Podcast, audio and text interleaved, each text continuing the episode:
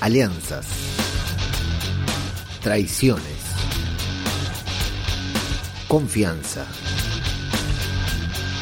comunidad y, ¿por qué no?, mancomunidad.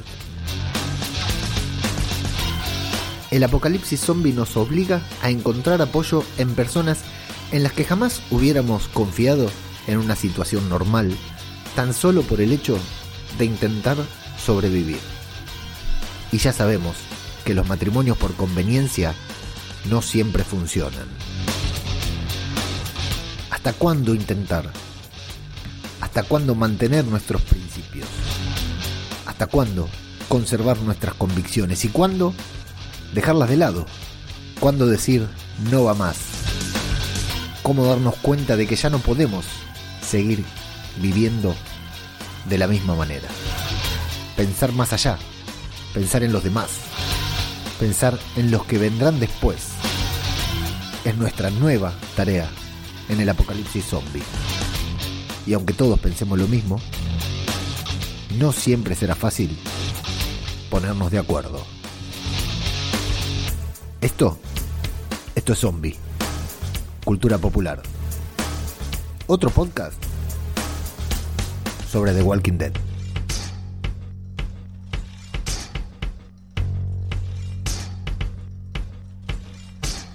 ¿Qué tal? ¿Cómo les va? Yo soy ajeno al tiempo y le doy la bienvenida a una nueva entrega de Zombie, Cultura Popular, el podcast de Babel Infinito, en el que nos dedicamos a hablar sobre The Walking Dead Universe, en este caso en particular, sobre The Walking Dead episodio número 11 de la décima temporada, no, episodio número 12 de la décima de la temporada, mira, empecé muy mal, episodio número 11 de la temporada número 11 de The Walking Dead, última temporada, temporada final, entrando ya en la segunda mitad de la mitad de temporada, ¿no? Algo así podríamos decir. Está dividida, temporada dividida en tres partes y estamos justo en el medio, en la mitad, casi entrando en la parte final de esta temporada, el episodio número 12 que se llama Los Suertudos, podríamos decirles si estuviéramos hablando en Argentina, o The Lucky Ones, aquellos que tuvieron suerte. Vamos a ver después a qué le hacen referencia. Un episodio en el que nos vamos a encontrar con caras conocidas. Es muy lindo ver, es muy lindo ver, reencontrarnos con estas caras y ver cómo son los, los reencuentros entre estos personajes, ¿no? Son cosas que a mí me gustan mucho, a mí me sirven mucho como fan, como fanservice, que llegue fulanito y se abrace con fulanote estas son cosas que a mí la verdad me, hacen mucho, me, van alegrando el día mientras voy viendo la serie. Tenemos que mencionar sí o sí la noticia que me, como la semana pasada grabé el podcast antes, mucho antes, igual que ahora, ¿no? Te sorprendería saber a qué hora estoy grabando este podcast, pero no te voy, lo voy a decir. Em, para no romper la magia del podcasting, nada más que para eso. Em, la semana pasada nos quedó, no, llegamos a comentar la noticia que fue de furor, la verdad, perdí. Maggie Negan, nuevo spin-off de The Walking Dead confirmado. Confirmados que Maggie y Negan no van a morir en esta temporada de The Walking Dead, que no van a, llegar vivos al episodio número 28 por 3, 24, episodio número 24 de The Walking Dead, porque eh, van a tener nueva serie. Ya sabíamos que iba a haber tres, dos nuevas series, Tales of the Walking Dead, cuyo reparto ya está todo confirmado, y eh, Daryl Carol, el spin-off del que nunca más nadie dijo nada. ¿Notaron eso? Nunca más se habló. Tales of the Walking Dead ya está, se estrena ahora, en junio y julio. Eh, ahora tenemos el spin-off de Maggie y Negan y eh, de Carol y Daryl nunca más nadie habló. ¿Qué pasará? ¿Qué creen que pasará con eso? ¿Seguirá adelante o lo cancelarán? Bueno, Isla of the Dead, Isle of the Dead, Isle, ¿cómo se dice isla en inglés? Isle, supongo. Bueno, isla, porque si no podemos decir Isla de los Muertos. Bueno, sí, le tenemos que decir o Isla de los Muertos o le tenemos que decir Isle of the Dead. No le podemos decir Isla of the Dead. Supongo que hay mucho que le vamos a decir así, ¿no? Isla of the Dead. ¿Qué serie estás viendo? Isla of the Dead. Bueno, Seguramente sea una miniserie también. Son Daryl y Maggie en Manhattan. Ojo, eh, atención porque cambiamos la loca, la locación en la que transcurre la serie. Nos vamos de Virginia, nos vamos de los lugares que ya hemos visto, como en Fear the Walking Dead, que es México, Texas y esos lugares del sur de los Estados Unidos. Nos vamos de Portland, Oregon, eh, Omaha, el resto de los sitios que hemos visto en World Beyond. Nos vamos de los paisajes habituales que hemos visto en The Walking Dead, nos vamos ahora a Atlanta, Virginia, nos vamos a Manhattan, una locación que hasta el momento no hemos visto en The Walking Dead. Y bueno, va a ser muy interesante. Y lo que va a ser muy interesante, por supuesto, la rompieron, la pegaron, vieron la química, eh, en el podcast que publiqué hoy de mm, eh, Ajeno Infinito, el podcast diario sobre cine y series que hablamos de, Adam Project, hablamos sobre estas cosas hechas con algoritmos, hechas, estas cosas hechas con fórmulas. ¿Qué le gusta a la gente? Bueno, hagamos una serie con lo que le, le, gusta a la gente. Algo de lo que yo no estoy en contra. Por supuesto que no puede ser así toda la industria, porque si no, nunca habría lugar a la creatividad, ¿verdad? Le tenés que dar a los creativos la posibilidad de crear y de hacer algo nuevo. Como decía Steve Jobs, la gente no sabe lo que quiere. Nosotros le tenemos que dar lo que quieren. Bueno, no siempre es así, querido Steve. Mira dónde estás vos, mira dónde estamos nosotros, ¿viste? hay cosas, por eso ves, no, no puedo monetizar un podcast, porque hay cosas que a veces me mandan mensajes y me dicen, loco, ¿cómo dijiste eso? Me mandan mensaje privado diciendo, Leo, ¿cómo vas a decir? Y bueno, qué sé yo, si lo pienso, lo digo, es por eso que no, no trabajo en televisión y trabajo en el podcasting. Así me fue en los comentarios del último series reality que me mataron también.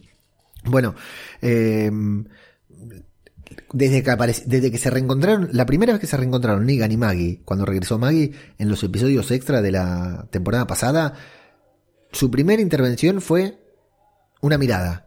Se quedaron mirando los dos a la distancia, se miraron mutuamente después de la batalla con los susurradores y todos flipamos, todos quedamos enloquecidos con esa conexión entre los dos, nada más que con una mirada entre ambos. Bueno, ahora que con el transcurso de los capítulos se van relacionando, olvídate, todos estamos no amando esa pareja, ¿no? Porque no es que los shipeamos. Algunos sí andan por ahí diciendo que hay tensión sexual y ojo, ¿eh?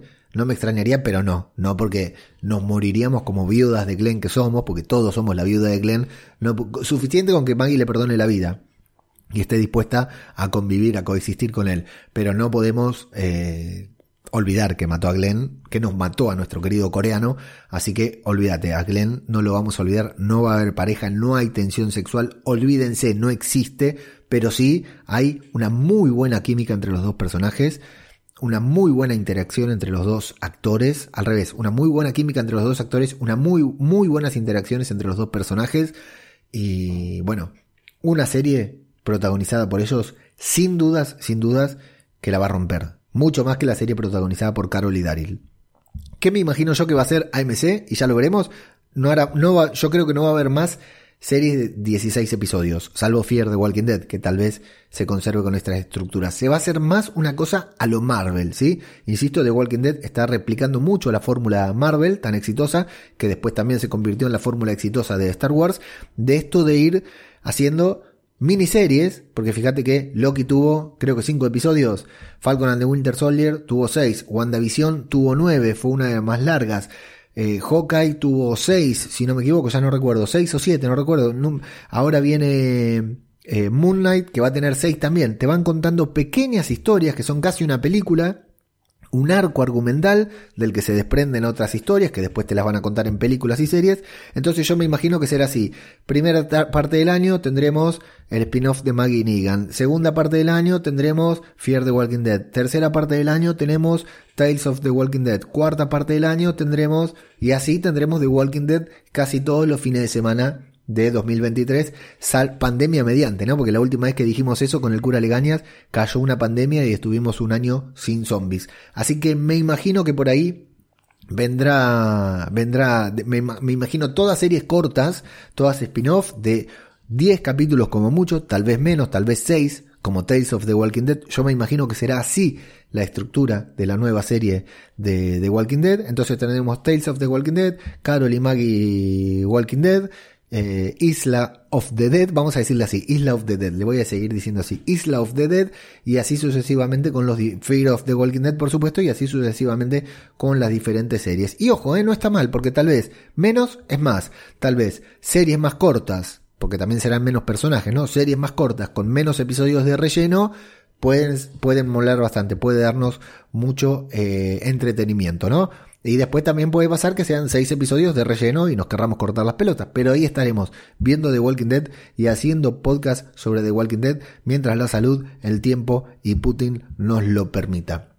Eh, así que bueno, eso hablando sobre Maggie Negan, que quería dejar mi pequeña reflexión, mi pequeña opinión, muy contento por el anuncio de una nueva serie, muy contento por el anuncio de los protagonistas y muy contento por la locación que nos promete dar visualmente mucho juego. Estar en Manhattan Zombie puede ser muy bueno. ¿Cómo estará Manhattan después de una década de apocalipsis? Muchas ganas de verlo. 11 por 11 de The Walking Dead. Antes de comenzar a hablar, como siempre, eh, arroba cultura popular en Instagram, arroba cultura en Twitter. Qué lindo se ponen los lunes cuando se emite The Walking Dead en España, porque tuiteamos al mismo tiempo varias cuentas, eh, tanto cuentas de zombies como cuentas de, walkers, digamos, de fanáticos. Y se pone muy lindo Twitter porque se prende fuego. Twitter, lamentablemente en Argentina no, no se emite el episodio a una hora porque directamente se sube a, a, Star Plus, entonces cada uno lo ve cuando quiere, pero en España que todavía lo dan en Fox España, porque en España todavía existe Fox, eh, está muy bueno la, interacción que se genera en Twitter, arroba zombicultura en Twitter, babelinfinito.com es nuestra página web. Y como siempre recordar, bueno, más que nada agradecer en este caso porque tenemos un nuevo suscriptor en el podcast premium, ya saben que este podcast no tiene más Patreon, la Fundación Felices los Zombies se disolvió, no existe más, hemos cerrado y ahora si te gusta mucho, pero mucho este podcast, si te parece una locura que haya un loco durante una hora más o menos todos los lunes hablando sobre un capítulo de The Walking Dead y hypeando entusiasmado con el futuro de The Walking Dead y decís, qué bueno esto, lo quiero apoyar, cómo puedo convertirme en parte, cómo puedo hacer, cómo puedo recompensar a esta persona por hacer esto, bueno, en principio estás muy mal, muy mal. Y en segundo término, podés ir a babelinfinito.com barra podcast diario, apoyar este podcast de esta manera estás apoyando todos los podcasts de Babel Infinito, la página web, absolutamente todo. Y de esa manera te damos acceso premium para escuchar el podcast diario sobre cine y series que todos los días de lunes a viernes a las 6 y cuarto de la mañana publicamos eh, para que puedas escuchar y para que puedas disfrutar de, bueno, recomendando series, recomendando películas, haciendo reviews como esta, pero de otras producciones, digamos, una cosa más generalizada del universo de las series. Todos los días a las 6 y cuarto de la mañana. Está publicado y si apoyás este podcast, apoyás el contenido de Babel Infinito en general a través de babelinfinito.com barra podcast diario vas a poder apoyar este podcast y escuchar todos los programas premium, de tener acceso premium para escuchar todos los programas completos de Ajeno Infinito, que es mi podcast diario, el cual lo hago a cambio de que apoyes este contenido. Y de hecho, bueno, lo que quería era justamente eso, agradecer y dar la bienvenida, porque esta semana se ha sumado un nuevo suscriptor al podcast premium, así que bienvenido, muchas gracias y aquí seguiremos hablando de The Walking Dead, por supuesto, y realizando el podcast premium para todo aquel que quiera apoyar la generación de contenido. Y ahora sí nos vamos a ir al episodio número 12 de la temporada número 11 de The Walking Dead. Sí, habrás escuchado que varias veces antes dije 11, dije episodio número 11, dije temporada número 10, después dije temporada número 11, dije episodio número 11 otra vez porque tengo mal el título acá del guion que estoy leyendo.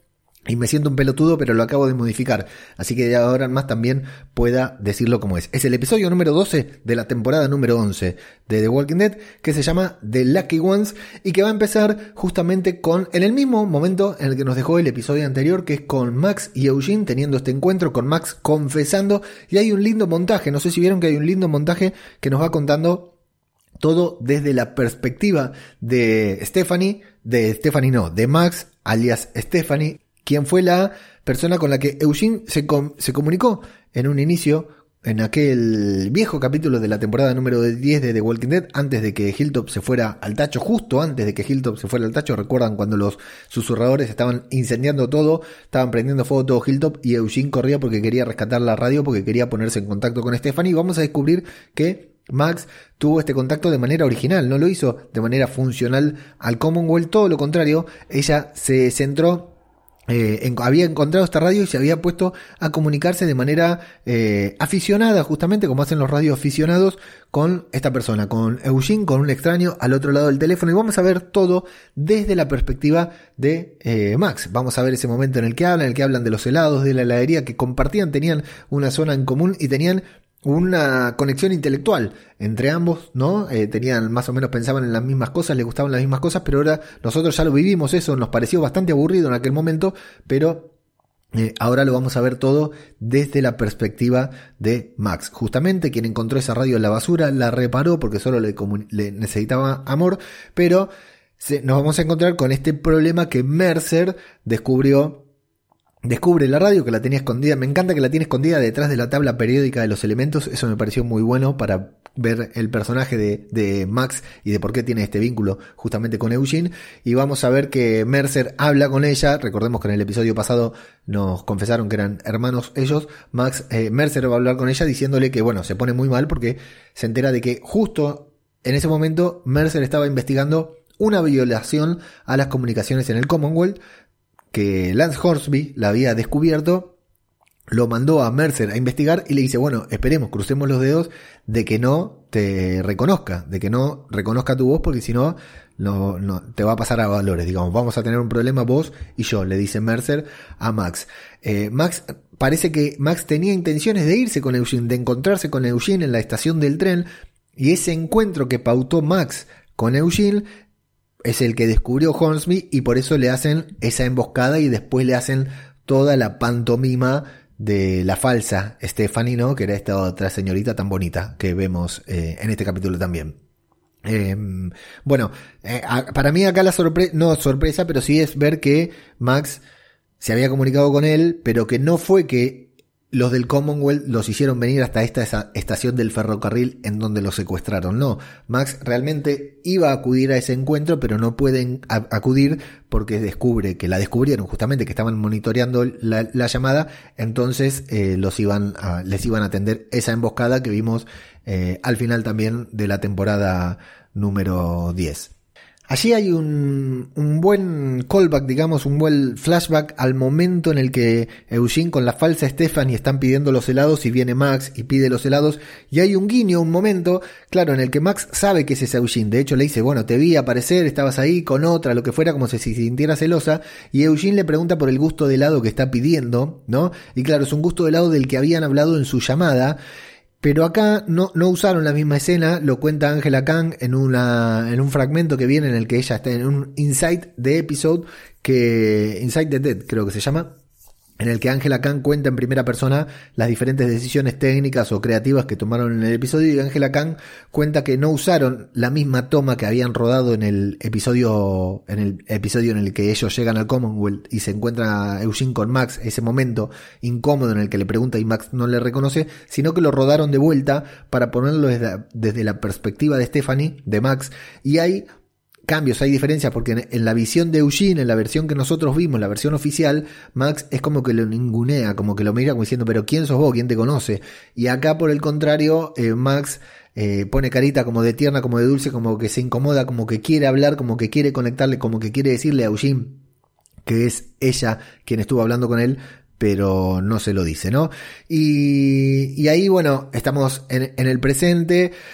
Eh, volvemos al presente en el que mm, van a hablar sobre Lance, justamente sobre Lance, hablando sobre Alejandría, sobre los planes que Lance puede tener para Alejandría, y Max diciendo, bueno, mira, la verdad que no sé, sé que tiene un plan, puede ser un plan bueno, pero no sé, la verdad, qué, qué plantea. También puede ser un plan malo, pero no necesariamente, le dice Max, no le da ninguna pista, lo que sí vemos a Eugene devastado, está roto de que no exista Stephanie, de que todo sea una mentira, de que Hornsby haya jugado con su mente y claro, una persona tan inteligente como eh, Eugene se siente muy tonto por haberse dejado engañar, por supuesto. El que mantuvo engañados a todo el mundo haciéndose, haciéndose pasar por científico no puede creer lo que le acaba de suceder.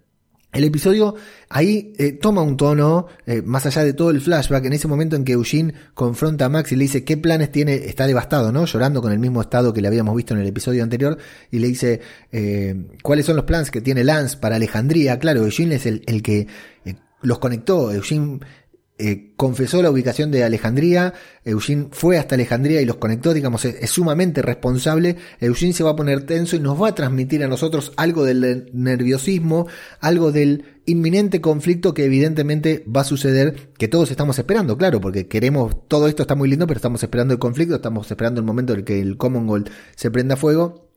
Y, y, aparte ya nos noticiaron en el primer del en el, en el primer fragmento en la escena post créditos del primer episodio no la escena sino en el final del primer episodio nos mostraron que hay un conflicto ahí eh, que no sabemos cuándo se va a encender la mecha. Bueno esto es evidentemente el principio del conflicto que se va a disparar y desde ese lado donde funciona toda esta escena introductoria. Ahí vienen los títulos y nos vamos a encontrar con Lance Horsby y Pamela Milton llegando a Alejandría justamente en donde, bueno, los vemos como viajan, los vemos que van comiendo frutas, ¿no? Con ese carruaje, con todo ese glamour, podríamos decir, apocalíptico en el que viajan los dos, muy bien vestidos, por supuesto, y vemos que Alejandría está en plena reconstrucción, que Aaron sería el, el alcalde, ¿no? El alcalde, hay un nuevo sheriff en el lugar y lamentablemente para el lugar es Aaron nada más, encima está Aaron rodeado de extras, en el que vemos que tiene cierto nerviosismo, ¿no? Cierta preocupación de que todo se vea bien, porque lo vienen a visitar, claro, los accionistas, los que le dieron la plata, los medios, las herramientas, los trabajadores, hombres también para trabajar, y se llevaron a su gente a salvo para mientras ellos reconstruyen Alejandría. Y vemos que está bien, Alejandría que recuperó parte, un, mínimo porcentaje de glamour que alguna vez supo tener.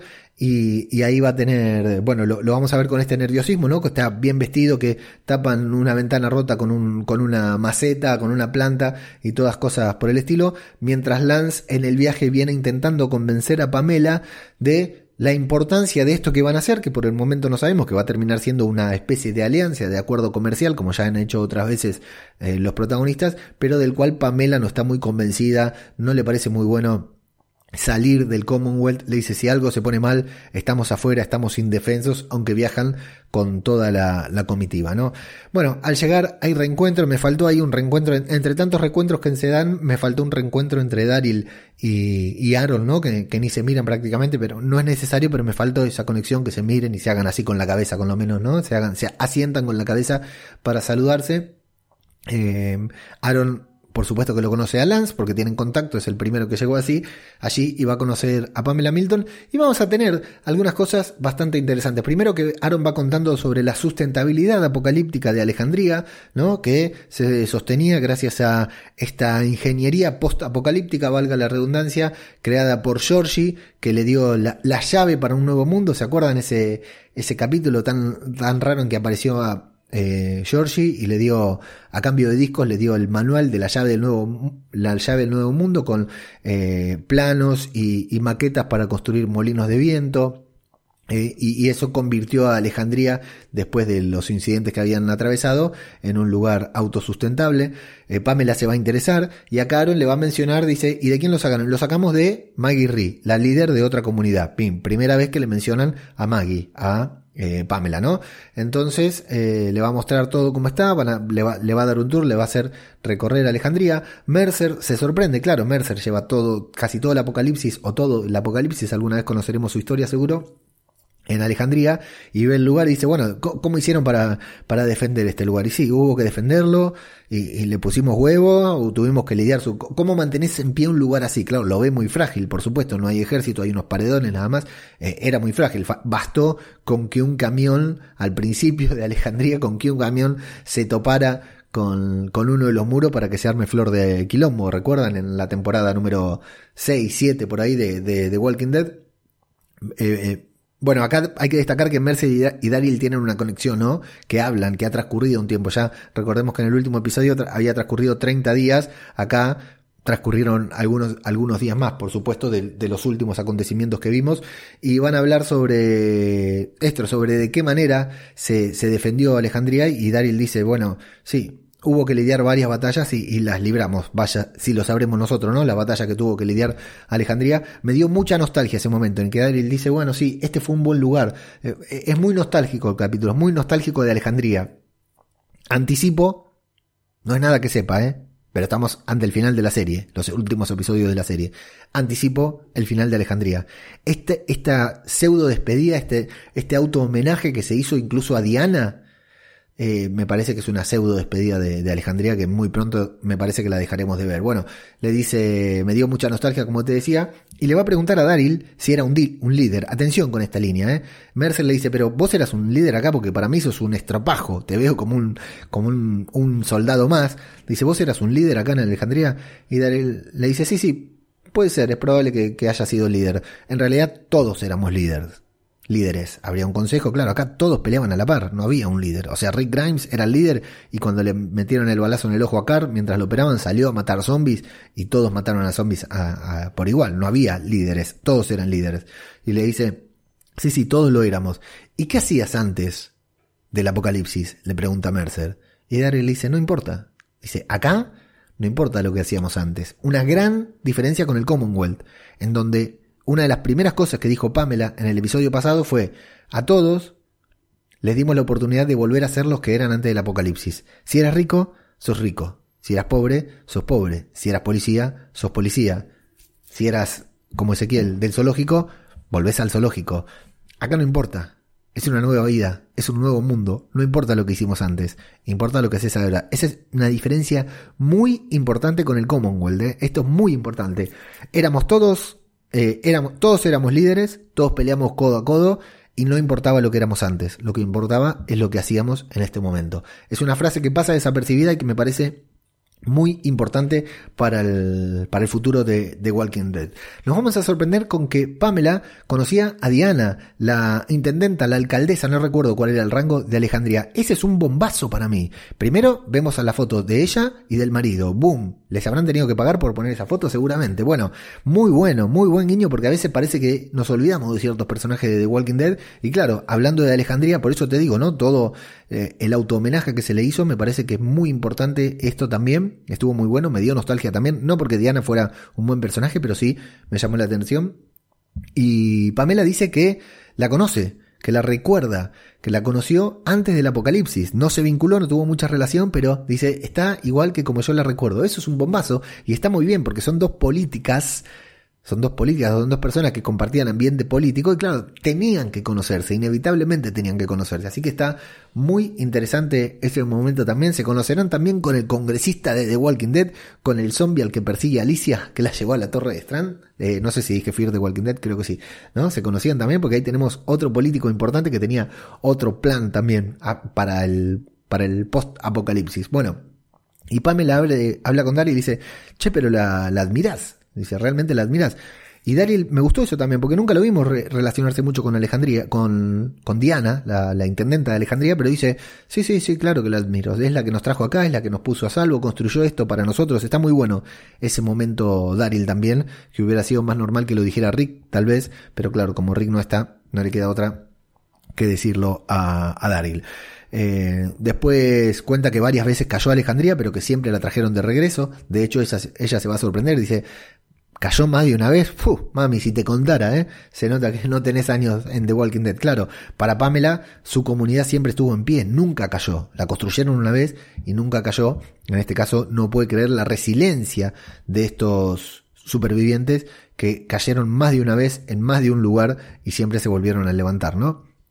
Eh, por lo cual, bueno, después también eh, va a entrar un caminante, ¿no? Hay una brecha y se van a poner todos locos porque entra un caminante, estos niños de cristal, ¿no? Estos millennials del apocalipsis que no están acostumbrados a que los caminantes entren en una brecha, Daryl va y se lo carga como si nada y los demás se ponen todos en alerta por un solo caminante y también van a tener que confesar, Aaron va a tener que confesar que Diana eh, murió en Alejandría en una de, de las tantas caídas y no solo eso, sino que se transformó en zombie, lo cual a Pamela no le gusta mucho y pone cara de nada. Dice, creo que ya vi suficiente y Aaron va a tragar saliva porque se cree que le van a cortar los suministros.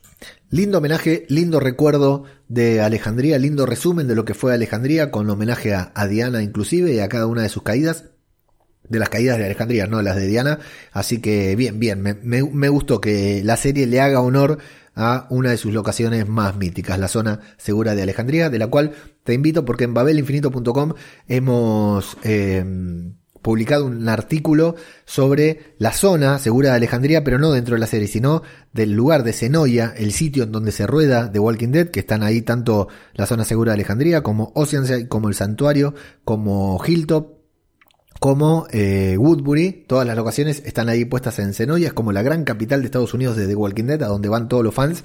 Y bueno, ahora Senoia, que es un, este lugar de Senoia, que es un barrio privado, va a derribar los muros, los muros que están ahí. Algunos vecinos incluso Dicen que los dejen por las dudas de que venga un apocalipsis zombie. Es decir, hay gente que vive ahí. Te invito a ir a Google Maps y visitar la ubicación porque es, es, hermoso ver ese lugar, que ese lugar exista.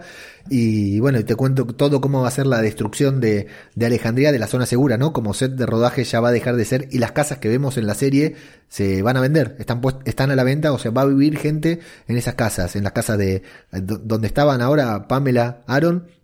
Van, va a vivir gente que son las mismas casas en donde viven eh, los miembros del reparto mientras están rodando The Walking Dead. Es muy interesante la historia, así que te invito, vas a babelinfinito.com, pone ahí Alejandría en el buscador o pone babelinfinito.com barra Alejandría y lo vas a encontrar una nota, un artículo muy, pero muy interesante. Nos vamos al Commonwealth, en donde está Ezequiel haciéndose unos estudios previos que se va a enterar, va a descubrir que son los eh, prequirúrgicos, le decimos en Argentina, son los estudios que te hacen antes de ir a cirugía. Y quien dice, pero si tenía como 100 personas arriba mío, ¿cómo puede ser que de golpe estoy al tope de la lista? Eh, se cuestiona, le parece raro, al lado suyo hay una persona también que estará corriendo la misma suerte. Jerry está muy contento, Ezequiel no tanto porque se siente muy incómodo y Jerry le va a decir, pero ¿no crees que te mereces un poco de suerte? Tal vez tuviste un poco de suerte, tal vez fue un error, ¿qué importa? No te lo cuestiones. Eh, y después voy a concluir con la trama de Ezequiel que tiene dos momentos. el segundo momento es con Carol mientras él está cocinando, está bastante confundido, está bastante consternado por esta fuerza del destino que conspiró para que él pudiera operarse antes que, que los demás. Y hablando con Carol, claro, como la conoce mucho, descifra inmediatamente que fue ella la que de alguna manera hizo que él fuera adelantado en la línea. Y acá se va a cuestionar muchas cosas Ezequiel, porque claro, siempre lo vimos que es una persona decente, digna, muy buena, aunque en parte hacía lo mismo que Pamela, ¿no? Él como líder se consideraba rey, se autoproclamó rey y estaba aparte, pero no podemos negar que siempre fue muy considerado con toda su gente, con todo su reino, y acá esto le parece amoral, no le parece correcto que sobrepasar a todas las personas a las que él vio en el hospital y que lo, con las que comparte dolor, sufrimiento, personas que también, al igual que él, están esperando una intervención quirúrgica para salvarse, no se siente bien, le parece un problema ético, pero Carol le va a decir algo, mira, todo el mundo, todo el tiempo desafía el sistema, el sistema está cagado, el sistema está corrupto, si el hijo, de, el, el idiota del hijo de Pamela tuviera un problema, no iría a la lista de espera, lo operarían directamente, y vos no sos una persona cualquiera, si el hijo de Pamela Pamela es especial, si Pamela es especial, vos sos un líder, vos sos una persona buena, Vos sos importante y el día de mañana vos podés marcar la diferencia en la vida de una persona como lo ha hecho a lo largo de todo este tiempo, porque hay que decirlo, el personaje de Ezequiel nos puede gustar o menos, ayudó a muchas personas a mantenerse con vida. Y bueno, se lo hace, se lo hace saber Carol y lo va a dejar pensando y vamos a ver que, sí, que accede, después lo vamos a ir eh, a ver entrar en, en el quirófano. Y bueno, buena suerte Ezequiel y su tumor, volveremos a verlo en el episodio siguiente. Eh, está muy bien como para ver el el, problema moral que le, le, demanda a Ezequiel el ver su, su muerte, ¿no? El ver, eh, no su muerte, sino ver eh, que están, que intercedieron para favorecerlo delante de otras personas. Como ya fuimos a Alejandría, Ahora nos vamos a ir a una locación que no sabíamos que íbamos a volver a ver. A nadie se le había ocurrido volver a ver Oceanside, más conocida como Almejandría, según el cura Legañas, así la bautizó el cura Legañas, en el que Pamela va a estar metiendo las patas en el mar con mucha nostalgia, como cualquiera de nosotros haría después de mucho tiempo sin ver el mar. Imagínate que Pamela está adentro del Commonwealth desde siempre. Ya fue un flash cuando conocimos a las Amazonas de Oceanside por primera vez. Para Pamela es el mismo flash y se va a hablar con Mini Rachel, va, Mini Rachel no, Rachel grande, Rachel adulta, que recordemos, por si alguno no lo recuerda, es la pequeña, es la pequeña que le hacía la vida imposible a Tara, que le hacía fuck you a Tara cuando ella fue por primera vez a Oceanside y perdió a Hit, personaje del que nunca jamás volvimos a saber. Bueno, ahí estamos otra vez en Oceanside. Y Rachel, eh, bueno, van a hablar un poquitito sobre el pasado, van a hablar sobre el pasado que tuvo eh, Oceanside con Negan, fundamentalmente. Recordemos que estas eran muchas mujeres que se habían ido, a los cuales sus maridos habían muerto o estaban capturados por Negan y ellas se habían agrupado ahí en Oceanside, tenían algo bien directo contra Negan que nunca se desarrolló del todo, pero así fue eh, la concepción de, de Oceanside, ¿no? eh, también de la batalla con los susurradores, pero bueno, Rachel le va a parar el carro a Pamela porque a pesar de que la, la recibe bien, ¿no? La, la recibe en la comunidad, le abren las puertas, le muestran el lugar, le va a contar que no van a hacer este pacto comercial que fue Pamela a firmar junto con Alejandría Hilltop y Oceanside porque eh, ellas respetan a Maggie, porque Maggie fue la que nunca, la que siempre estuvo al lado de ellas, la que las ayudó, la que las apoyó y entonces si Hilltop no firma el acuerdo, eh, Oceanside tampoco. Oceanside va a respetar el acuerdo este de protección mutua que había firmado Millón, ese acuerdo tan importante que habían firmado Alejandría Hilltop y, y Oceanside. Bueno, ella Oceanside va a respetar ese acuerdo, pero por referencia a Maggie, por respeto a Maggie, dice, si ustedes arreglan con Maggie, arreglan con nosotros también. Nosotras solas no firmamos nada porque le debemos nuestra protección, nuestro acuerdo a Hilltop. Y acá es la segunda vez que Hilltop, que Pamela Milton va a recibir un mensaje, un claro mensaje del importante liderazgo de Maggie, ¿no? De la importante persona que es Maggie. En Alejandría, Alejandría se volvió sustentable y se mantuvo en pie gracias a Maggie y los planos de Georgie, aunque no sea tan así, esto es lo que le dicen a Pamela, y en Hilltop le deben una fidelidad que tampoco se corresponde mucho con los acontecimientos de la serie a Maggie. Y Pamela, en dos lugares distintos, se va a encontrar con que hay una líder a la que muchos respetan más que a ella.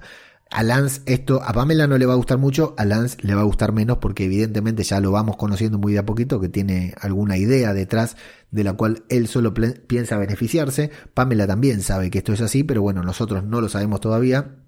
Y Lance en el camino hacia Hilltop le va a intentar echar la culpa a Aaron, le va a decir, loco, quedamos en algo, vos no resolviste nada y, y Aaron le dice, mira, papi, eh, a vos te importa este acuerdo, a mí lo único que me importa es que sobreviva Alejandría, así que esto, deja de actuar como si a vos te importa Alejandría, porque Alejandría me importa a mí, vos manejate con, con Pamela lo que fueras, y, lo va a amenazar, le va a decir, bueno, mira que para Pamela es todo nada, o arreglamos con Hilltop o no arreglamos con nadie, con ustedes tampoco, así que se, se te acaban los suministros, se te acaba la protección, se te acaba todo.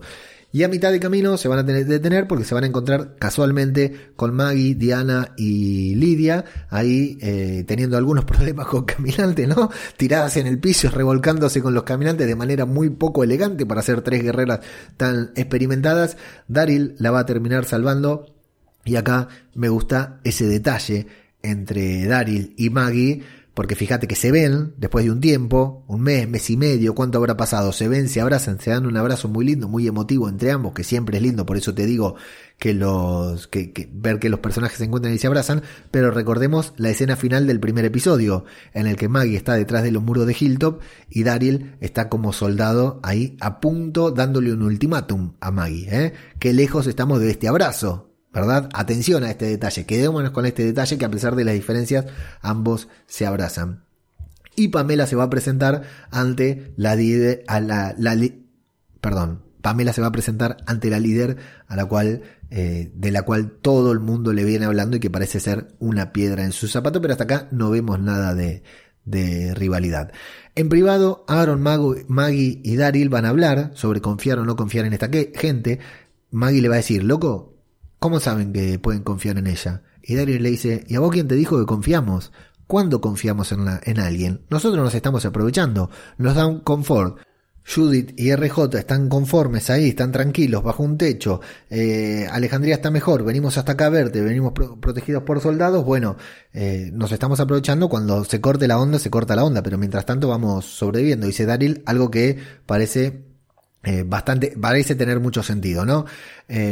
bueno, están limpiando el camino ahí con esos caminantes y deciden ir a cazar porque sí, nada tiene sentido con el Commonwealth y deciden, che, hagamos un alto y vamos a cazar. No solo eso, sino que salen a cazar y Pamela dice, yo me voy con Maggie, no quiero custodia. Mercer se queda mirando con cara de orto, pero bueno, claro, Pamela sabe que está protegida por Maggie. Eh, y todos se quedan mirando con cara de ¿Qué carajo, qué sentido tiene esto en esta serie? No lo sabemos, pero así está en el guion, así que separémonos.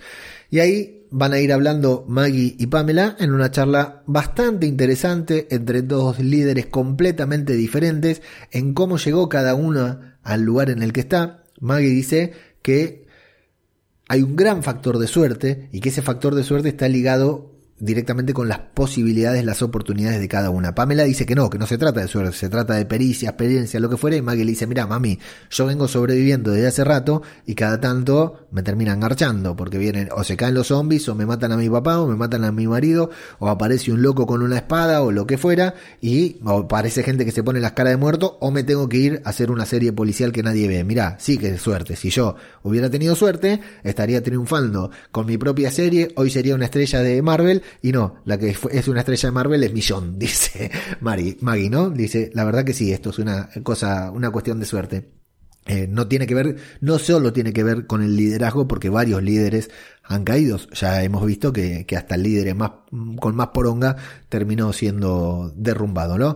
Eh, y, y Maggie le dice, mira, la suerte está directamente relacionada con las oportunidades. Vos fuiste rica, saliste con poder, salí, empezó el apocalipsis y ya estabas toda protegida, los demás, yo estaba en una granja y acá estoy. Y vos estabas dentro de un imperio y seguís dentro de un imperio. Sin embargo, Pamela va a tener mm, mm, comentarios o reacciones de buena líder, ¿no? Que le preocupa la seguridad de los demás, que todo lo que hace lo de, de, por los demás, que se viste bien y mejor que los demás porque quiere darles una imagen, un ideal digno el cual alcanzar o cosas por el estilo y que y le cuenta que no quería ir ahí porque eh, las comunidades pequeñas, digamos, como como que al, Commonwealth no le resulta funcional unirse, aliarse con comunidades tan pequeñas como Hilltop, Alejandría. Sin embargo, una alianza de muchas comunidades pequeñas puede terminar constituyendo una gran alianza, digamos. Entonces que por eso está ahí, aunque no sabemos si es honesta,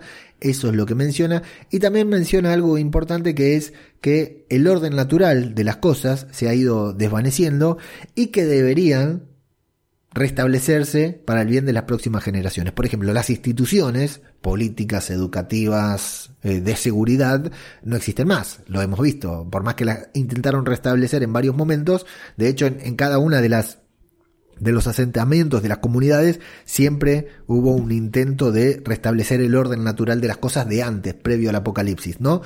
Eh, con mayor o menores diferencias, incluso Negan, que estableció una monarquía, por ejemplo, ¿no? Y tenía su gente ahí cercana y después a los obreros, la mano de obra y después los tercerizados, que eran los de los otros eh, lugares. Bueno, todos tuvieron un, un intento, ¿no? Y, Pamela dice que, que, eso es bueno para las próximas generaciones, que las próximas generaciones, que ellos son los dueños del mundo, no los zombies, y que si pueden restablecer el orden natural de las cosas, bueno, va a ser mejor para las próximas generaciones, hablándole de Herschel, por supuesto, y le dice, mira, Maggie, nosotros estamos acá no para joderte, sino para eh, ofrecerte lo mismo que vos tenés con Oceanside, apoyo, bancarte, estar acá cuando vos nos necesites, nosotros estar acá y que si nosotros te necesitamos podemos estar contigo también. La verdad que la imagen que da Pamela hablando con, con Maggie es de una muy buena líder. Después van a continuar hablando ambas y Maggie le va a decir que es una autocracia, que ella no está de acuerdo, ¿no? Eh, que, que no le gusta la autocracia y Maggie le dice, sí, sí, pero vos también sos una autócrata, vos sos la líder, vos sos la que toma las decisiones, vos sos la que nos está diciendo que no a la alianza con el Commonwealth. Y Maggie le va a decir, sí, sí, también, pero yo estoy acá, eh, estoy vestida igual que todos los demás, porque eso es cierto, tiene la misma ropa, la misma mugre que todos los demás, no es como Gregory, que estaba de traje y tenía su despacho, Maggie está ahí en la mugre con todos los demás. Y bueno, y acá es lo que Pamela le dice, yo quiero que me vean y vean un, un, ideal, alguien a quien aspirar, alguien a quien admirar, y Maggie le va a decir, sí, sí, yo también quiero que, me admiren, que admiren lo que hago, que admiren por qué lo hago, que admiren cómo lo hago, no que me admiren porque tengo buena goma, dice Lauren Cohen, ¿no? Bueno, esto lo digo yo, pero es más o menos lo que dice Maggie.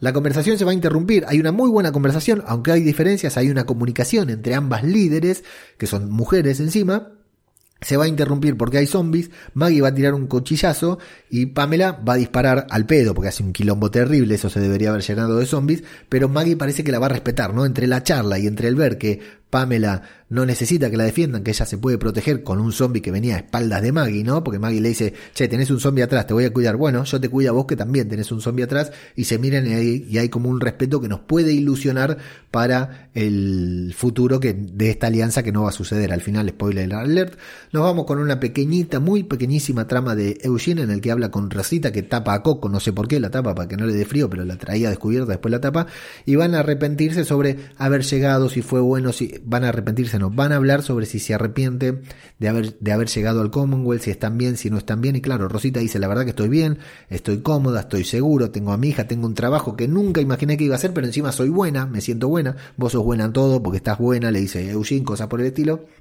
Pero ambos van a hablar de, bueno, Eugene está roto, por supuesto, ¿no? Deprimido, terrible, y ambos van a estar hablar de extrañar a Alejandría, de extrañar la libertad, de extrañar poder salir de los muros cuando quieran, qué loco que somos los humanos, ¿no? Porque ahí, qué necesidad de salir, están en un paseo de la costa viendo el río, ¿no? Qué necesidad de ir a otro lugar, pero bueno, extraña, claro, se, están acostumbrados a la libertad del apocalipsis, extrañan eso, pero Rosita se ilusiona con que el día de mañana funcione eh, puedan ser libres otra vez, Alejandría se reconstruya, tal vez se puedan ir, y Eugene se va a emocionar recordando el momento en el que se conocieron, de quiénes eran cuando se conocieron, las mentiras que él dijo sobre Nueva York, todo, y lo que son ahora, el tiempo que ha cambiado.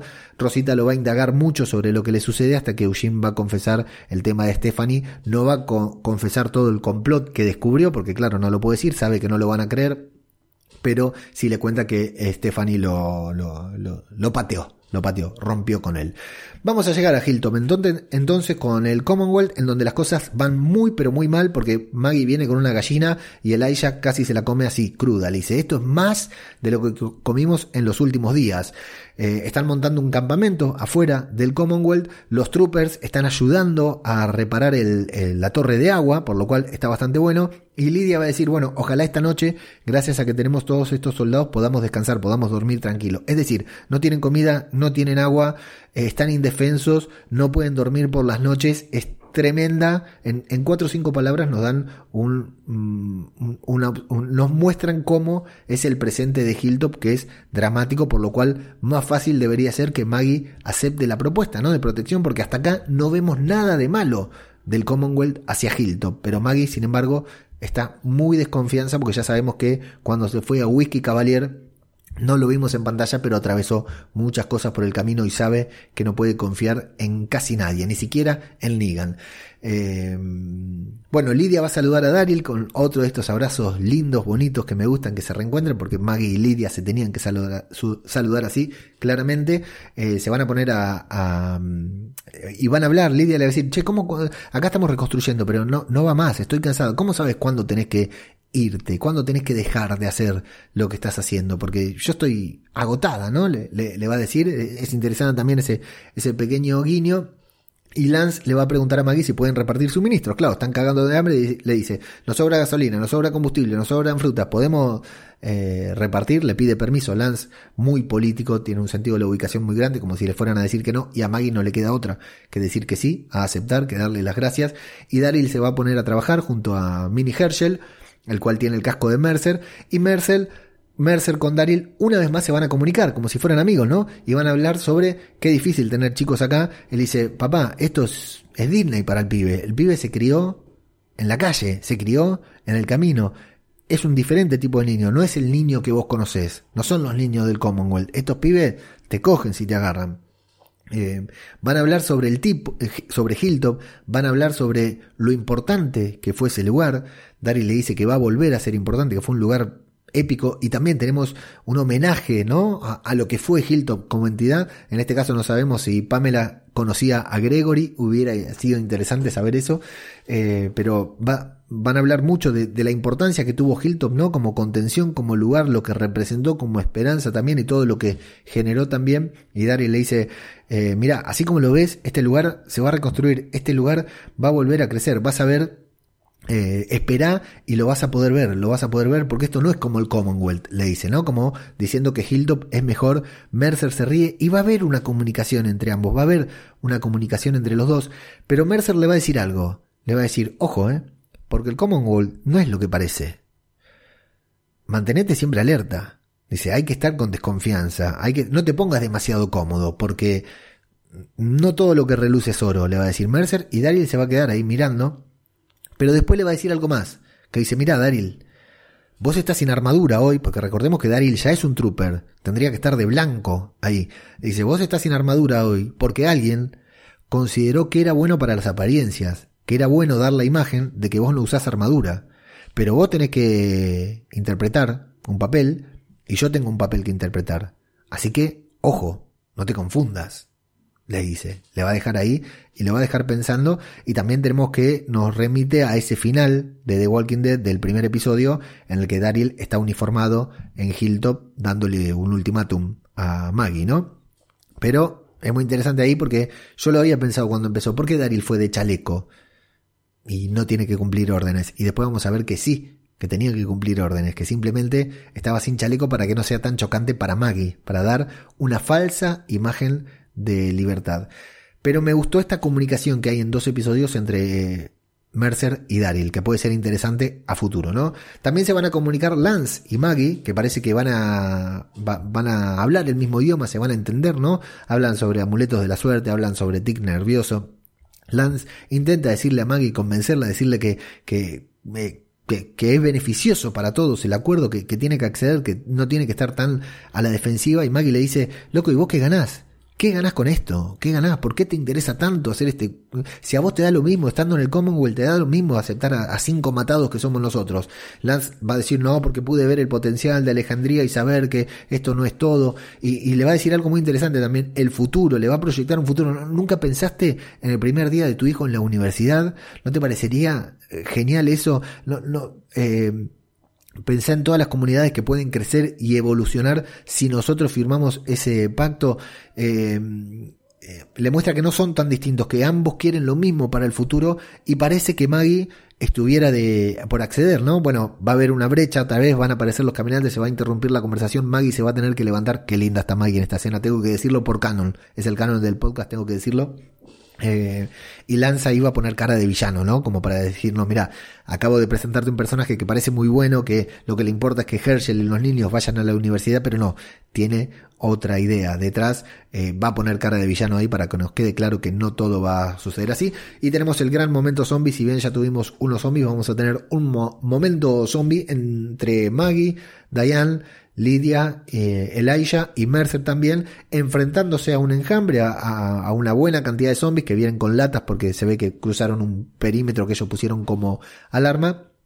Y aunque ellos pelean bien y les están dando trabajo, son muchos caminantes, pero ellos logran hacerle frentes, al final son los soldados del Commonwealth a la orden de fuego de Mercer quienes terminan matando a todos los zombies en un amén. Y claro, Maggie, Diane, Lidia, Elijah estaban dando, dejando la vida contra todos esos caminantes. ¿Cuánto hubieran tardado en matar a todos esos caminantes? Y acá los matan en cuestión de segundos. Maggie y Mercer también se van a comunicar, se van a hacer caritas.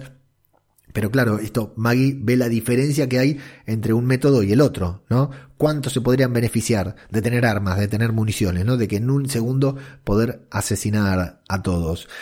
De hecho, justamente eso es lo que le van a decir Diane y Lidia a Maggie, diciéndole, Maggie, esto es lo que necesitamos, te respeto, entiendo tu desconfianza, pero nosotros necesitamos esto, no podemos más como estamos, tenemos hambre, tenemos sed, estamos cansados y no podemos seguir peleando todos los días. Lo necesitamos, necesitamos este confort, necesitamos esta seguridad. Maggie le va a decir, sí, sí, es cierto, lo entiendo, estoy de acuerdo, la necesitamos. Parece que está a punto de, hacer, de aceptar, ¿no? Parece que, que lo va a firmar, porque su gente se lo está pidiendo que lo firme porque ella acaba de comprobar los beneficios de ser respaldada por el Commonwealth, de pertenecer a esta alianza, justo cuando Mercer se pone a hacer el tonto y le empieza a dar órdenes a sus soldados, parece que a propósito, ¿no? Entonces le da órdenes a todos sus soldados, todos sus soldados tienen que dejar lo que están haciendo para ir a formarse, incluso Daryl, que no llevaba uniforme para dar una buena imagen, tiene que está ayudando a alguien con un cuerpo y, y Daryl le dice, y Mercer le dice, hey Daryl, dale loco, que nos están mirando y están viendo que vos no cumplís las órdenes. Entonces, claro, Maggie se queda viendo y dice, pará, pará, pero ¿cuál es el precio? El precio es que un tipo como Daryl, al que todo le chupó un huevo, el que se fue a Alejandría, el que se fue de Alejandría porque no, no se aguantaba ahí adentro, el que fue y estuvo no sé cuántos meses ahí secuestrado con los eh, eh, eh, salvadores y no dijo ni a, o sea, que un tipo, el, espíritu más libre de The Walking Dead, Daryl, tenga que respetar órdenes de un tarado. Dice, este es el precio de firmar y encima me voy a aliar, me voy a poner de acuerdo contra un ejército que a la primera de cambio puede darse vuelta y atentar contra la vida de los míos. Claro, Maggie entiende los alcances de ese acuerdo que está a, punto de firmar, sobre todo la libertad, la independencia, el libre pensamiento. y ver a Daryl respetando órdenes como si fuera un cualquiera y teniendo que hacer caso, que le llamen la atención, le digan, hey Daryl, deja de hacer, deja de ayudar ahí y venía a formarte, a formarte, no a hacer otra cosa, venía a formarte acá. Bueno, eso parece ser demasiado para Maggie.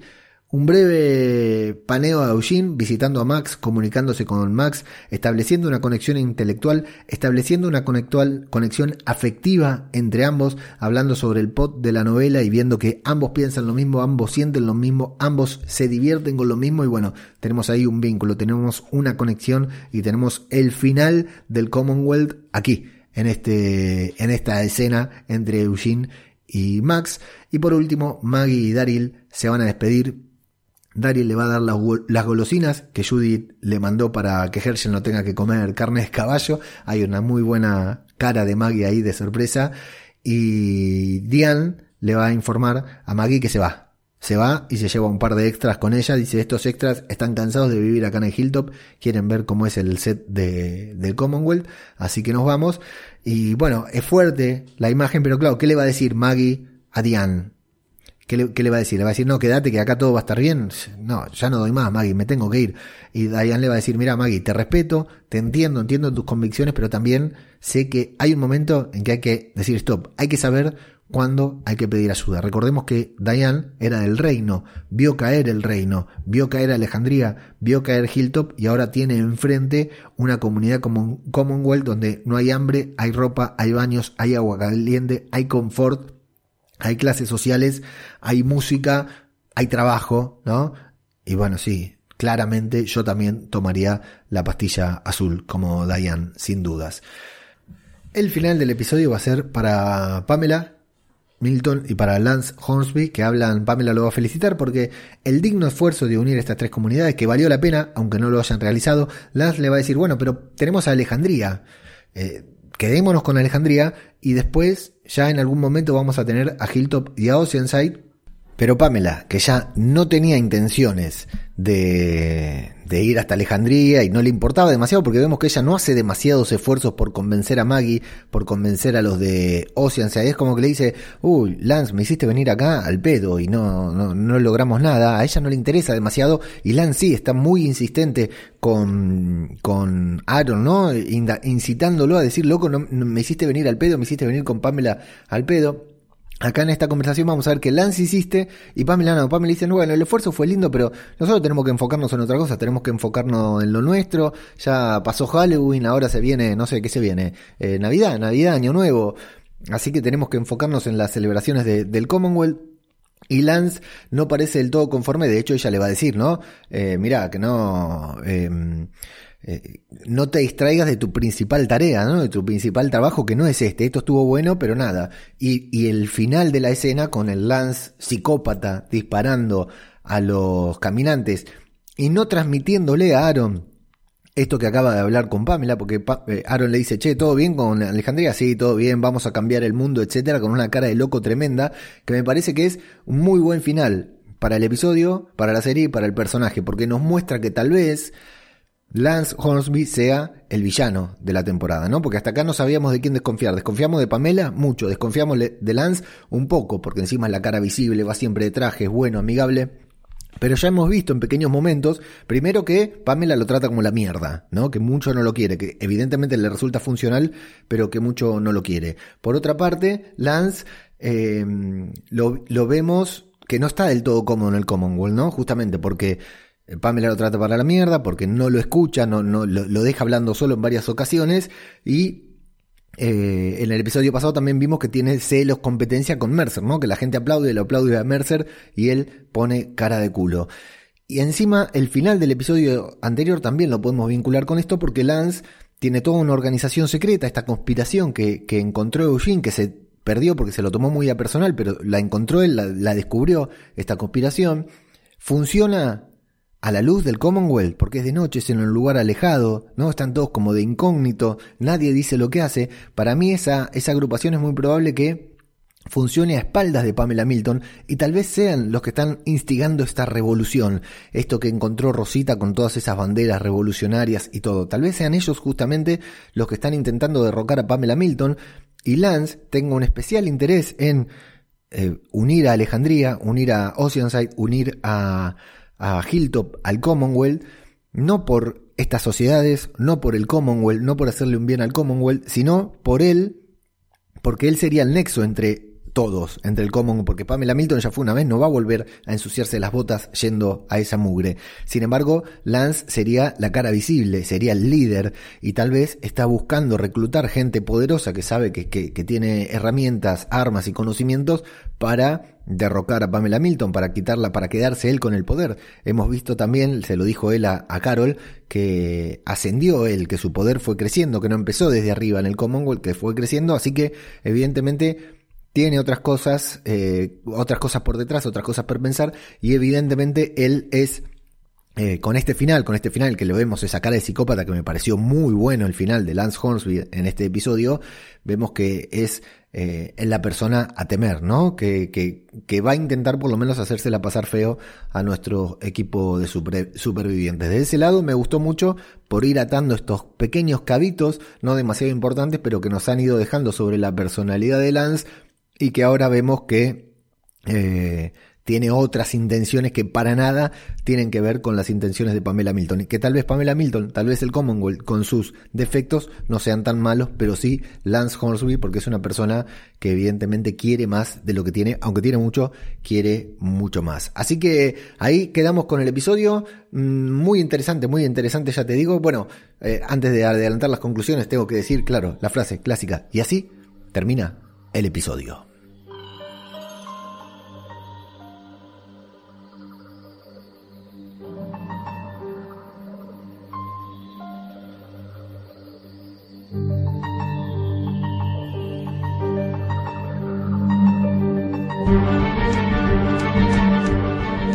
No ha sido, por supuesto, el mejor capítulo de The Walking Dead, no lo será para nada, el mejor capítulo de la temporada número 11, pero este sí, eh, me, pareció un episodio interesante. Me gustó todas estas interacciones entre los personajes ya conocidos, todos estos guiños, todos estos callbacks a los diferentes momentos de cada uno de estos sitios, ¿no? Tanto Hilltop como Oceanside como Alejandría me parecen necesarios para una serie que empieza a cerrar sus tramas me parece interesante y me pareció muy bueno esto de nuevamente volver a poner en perspectiva las diferencias entre las comunidades de los supervivientes, de nuestros supervivientes, aquellos a los que acompañamos desde el inicio del apocalipsis y a los que fuimos conociendo después, y el Commonwealth, ¿no? Un lugar que parece sacado de antes del pre-apocalipsis. Y bueno, realmente, eh, ¿cuál es el precio a pagar para vivir dentro y fuera del Commonwealth? Fuera del Commonwealth, el precio a pagar es justamente esta inestabilidad. Lidia sin poder dormir, Diane cansada, Maggie sucia, eh, Aaron con miedo, ¿no? Por su propia Gracie.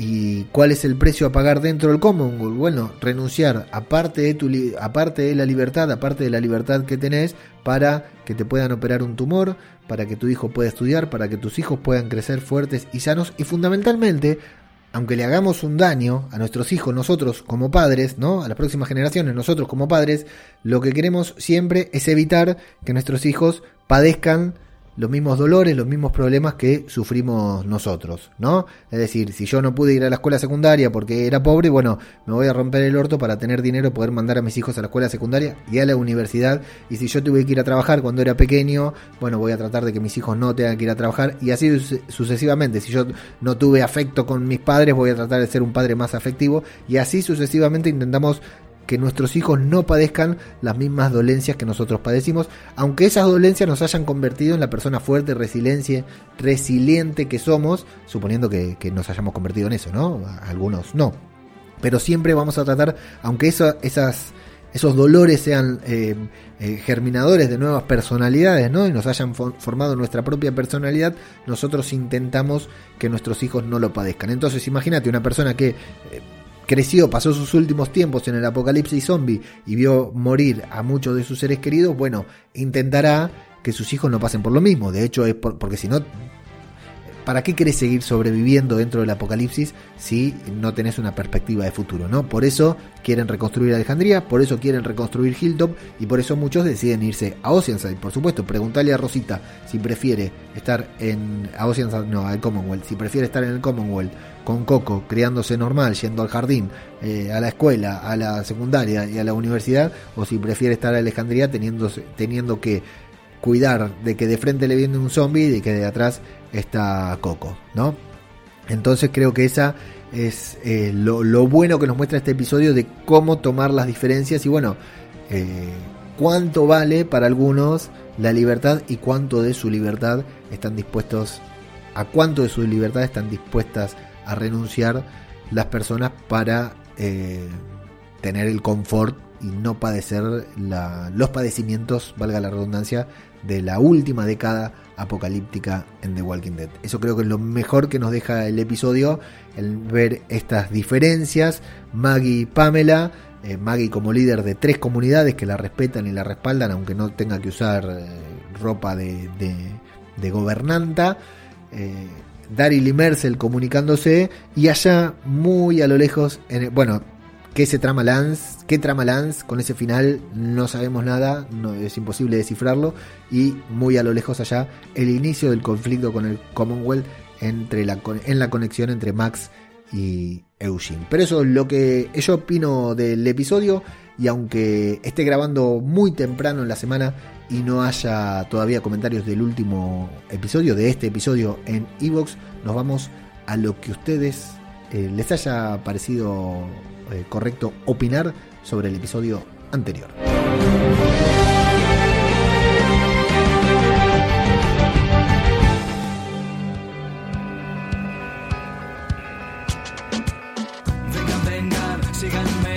Así que nos vamos rápidamente a Evox, esta red social en donde también se pueden subir los podcasts, en donde Egoitz viene y me responde a una pregunta que yo le hice a su comentario del, del, podcast anterior y, así vamos a estar hasta fin de año, me parece. Egoitz nos dice, el de tu intro, digo, con la que empiezas el podcast, porque la semana pasada había dicho la canción. No sé, si la canción que uso ahora es una canción para el intro, es una canción que descargué de, de YouTube, de la librería de música gratuita de YouTube, que está re buena, ¿no? Eh, después tendré que buscar el nombre, cómo se llama, que no lo recuerdo ahora. Eh, si hablamos de esa, Egoitz. Alex nos dice, Alex González González nos dice, hola de nuevo, sobre este capítulo tengo la teoría de que Lance Hornsby es el líder de la resistencia, ¿viste? Yo también estoy pensando lo mismo, vamos a ver qué intenciones tiene esa resistencia, ¿no? Pero sí, a mí también me dio la misma intención Ah, pero Alex está hablando todavía del episodio anterior, así que viene una semana adelantado a mi pensamiento. Bien, Alex, felicitaciones. Eh, Brad Pitt viene, qué grande, me encanta tener comentarios de Brad Pitt que dice, Eugene en España es un bobalicón, en voz original es otra cosa. Y Ángel Pito dice, bueno, el actor de doblaje sí que ha rectificado la voz. Ah, mira qué buen dato me da eh, Ángel Pito, no lo sabía, lo voy a escuchar. Parece que le modificaron la voz a Eugene Así que interesante, ¿eh? interesante. Bien, bien por los doblajistas que se animaron a hacerlo. Y Brad Pitt me dice, por cierto, en Spotify has vuelto a colgar el capítulo de la semana pasada. Sí, Mil disculpas. Eh, gracias Brad Pitt y gracias a todas las personas porque la verdad eh, por Twitter, por Telegram, por todos lados, e incluso vino gente, me tocó el timbre en casa y me dijo, hijo de puta, en Spotify subiste dos veces el mismo episodio, sí, en lugar de subir el del 11 por 11 había subido el del 11 por 10 dos veces. Mil disculpas a todos y muchas gracias a todos por avisar. Lo corregí, lo corregí mal, y después lo tuve que corregir bien otra vez. Así que un desastre, una semana de mierda. Gracias a todos los que me avisaron. Nacho Cuartos nos dice, en las revoluciones siempre hay alguien en la sombra que mueve los hilos y bien pudiera ser Lance, pero no por altruismo con las clases bajas, sino como herramienta para usurpar el puesto del líder supremo. Leo, el problema que veo con estos últimos episodios es que no estamos viendo The Walking Dead, sino una serie tipo Colony, con espías y conspiraciones en cada esquina. Por cierto, aprovecho recomendarte la serie Yellowstone. Un abrazo. Uy, el cura Legañas me la recomendó mil. Yellowstone, sí, pero no, no le entré todavía. Eh, sí coincido, Nacho Cuarto también, con lo que no parece The Walking Dead, muy cierto. Ángel Pito nos dice, pero sí adapta el cómic, aunque ha tenido que hacer muchos cambios por las salidas de actores. En resumen, eso pasa realmente en las viñetas. Y Nacho dice, yo dejé de leer los cómics poco después de que llegaran a la mancomunidad pero por lo que sé tampoco dejaron muy contentos con esa trama a sus lectores. Eso iba a decir, hay muchos lectores que están diciendo que la trama de eh, la serie, o sea, la trama de la mancomunidad en la serie es muy superior a la de la mancomunidad en el cómic. Eh, que los cambios que hicieron hacen que tenga mucho más sentido y que sea más interesante. Ángel Pito viene y me dice que pocos muebles se pueden salvar con tanta huida de actores y actrices. Parece otra serie, es cierto, pero el cómic en líneas generales es así. Otra cosa graciosa es que a los personajes les ha dado a todos a la vez por investigar, pero el como es lo más... Pero pero el colmo es lo, más lo mal resuelto que está la primera escena. No tiene ninguna lógica que Eugene esté en la puerta y la tipa haciendo la maleta a toda prisa para irse y luego aparezca él denunciando la desaparición. Es obvio que ella habrá esperado que se vaya para salir, pero con el riesgo de que la pille el que estuviese en las escaleras o en el portal. Y ese final de episodio no me lo esperaba yo, porque no puede ser casualidad que la Estefanía 1 no se parezca a los cómics y la Estefanía 2 sí se parezca, claro. Muy bien, Ángel Pito. A Jesús nos dice, y poco a poco esto se ha convertido en otra serie, The Walking Shit. ¿Cómo ha bajado el presupuesto, eh? Saludos, Leo, y gracias por tu tiempo y tu trabajo. Saludos a Jesús. A mí no me disgusta, eh. A mí no me disgusta. Imagino que estarán guardando los billetitos para eh, la parte final de la temporada, ¿no? Para el episodio final y para la parte final de la temporada. Yo sí espero los últimos ocho episodios de la temporada, o por lo menos cuatro de los ocho episodios de la temporada, de la parte final de la temporada, la que veremos luego a continuación, eh, los espero a todo trapo, ¿no? Espero que sea un desconche. Y Eichmann nos dice, hola Leo y todos los colgados de este podcast, el episodio de Eugene es de esos de relleno, lo que pasa es que como quedan pocos episodios para terminar, no fastidia que metan esta ponzoña. Creo que disfrutamos mucho más de lo que compartes Leo que de la serie en sí. Bueno, Eichmann, muchas gracias. Eh, sí, como, exacto, ya, estamos acostumbrados a que The Walking Dead no, no nos cague, ¿no? Con algunas tramas eh, irrelevantes, pero sí, por supuesto que eh, esperamos, que queremos, yo ya lo que te digo, por ahora me la banco, los últimos ocho episodios de la serie quiero que sean un desconche, que vayan bien arriba y que rompa todo, sin, sin dudas. Bueno, amigos, amigas, hasta aquí hemos llegado con el eh, The Lucky Ones, el episodio número 12 de la temporada número 11 y final de The Walking Dead. Agradecerles a todos una vez más por escuchar, agradecerles a todos los que me avisaron del error de la semana pasada, pedirles disculpas porque grabo antes de la emisión del episodio, porque si no, no grabo directamente para publicar el podcast y con la expectativa de que eh, siga gustando, tal como me lo dicen en los comentarios, muchas gracias por decirlo, con la expectativa que, que siga gustando, que sigamos disfrutando tanto yo de grabar este podcast como ustedes de escucharlo y en la sumatoria también que seguimos disfrutando de The Walking Dead, de una serie que hace más de dos años se metió en nuestra vida para no irse nunca jamás, por supuesto. Y esto ha sido Zombie, Cultura Popular, otro podcast sobre The Walking Dead. Muchas gracias y hasta la próxima. Donde estoy no sé qué ocurre, apenas veo Dolor en el estómago. Es lo único que siento creo. Todo es neblina y ruidos estridentes. Imágenes inenarrables cruzan mi mente. Estoy atrapado, pero me siento libre. Mi corazón está parado, pero el cuerpo aún resiste. Los pies pesados, las piernas torcidas. Me arrastro sin pensar, pensar me lastraría. Solo puedo caminar en una dirección. No puedo parar hasta calmar este dolor. Llega hasta un fortísimo hedor. Necesito cogerlo, quiero tenerlo dentro, es carne cruda. Qué buena pinta tiene, está tan cerca y tan lejos.